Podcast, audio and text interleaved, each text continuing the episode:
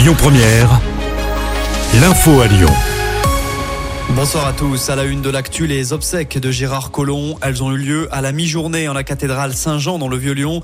L'ancien maire de la capitale rhodanienne avait souhaité qu'une grande partie des places soient réservées aux Lyonnais.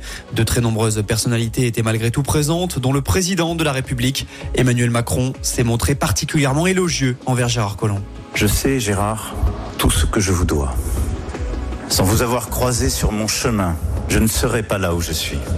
Et les Français, soyez-en sûrs, vous sont reconnaissants d'avoir cru, avant beaucoup d'autres, en l'émergence d'un bloc central qui aujourd'hui est à coup sûr le meilleur bouclier contre ces extrêmes que vous n'avez jamais cessé de combattre.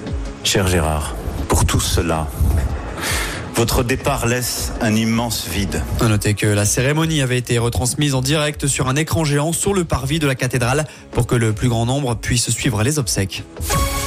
Dans le reste de l'actu, les locaux de France 3 Auvergne-Rhône-Alpes dans le 3e arrondissement de Lyon évacués ce matin à cause d'une menace dans un contexte d'alerte attentat. Un mail menaçant a été reçu en fin de matinée. Conséquence, le journal de midi n'a pas pu être diffusé. Une levée de doute a été effectuée. D'autres antennes régionales ont également été ciblées aujourd'hui.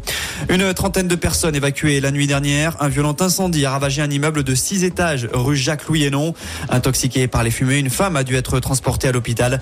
Une couverture chauffante pourrait être à l'origine du départ de l'incendie.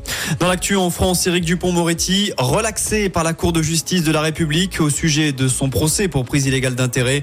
Le garde des Sceaux était soupçonné d'avoir usé de ses fonctions pour régler des comptes avec des magistrats avec lesquels il était en conflit lorsqu'il était encore avocat ont un mois pour convaincre les dirigeants de l'OL. Était entendu par la DNCG hier. Le gendarme financier du foot français accorde un sursis dans l'attente d'éléments complémentaires. On rappelle que le club rhodanien doit encore convaincre la DNCG de lever son encadrement financier alors que le mercato d'hiver débutera en janvier prochain. Et puis en sport, mais côté terrain, cette fois, Lasvel, puissance 4, quatrième victoire d'affilée en championnat pour les basketteurs villeurbanais qui ont disposé de Blois hier soir. Succès 85 à 77 avant un déplacement vendredi soir sur le parquet du FC Barcelone en Euroleague. Écoutez votre radio Lyon Première en direct sur l'application Lyon Première, lyonpremière.fr et bien sûr à Lyon sur 90.2 FM et en DAB+. Lyon Première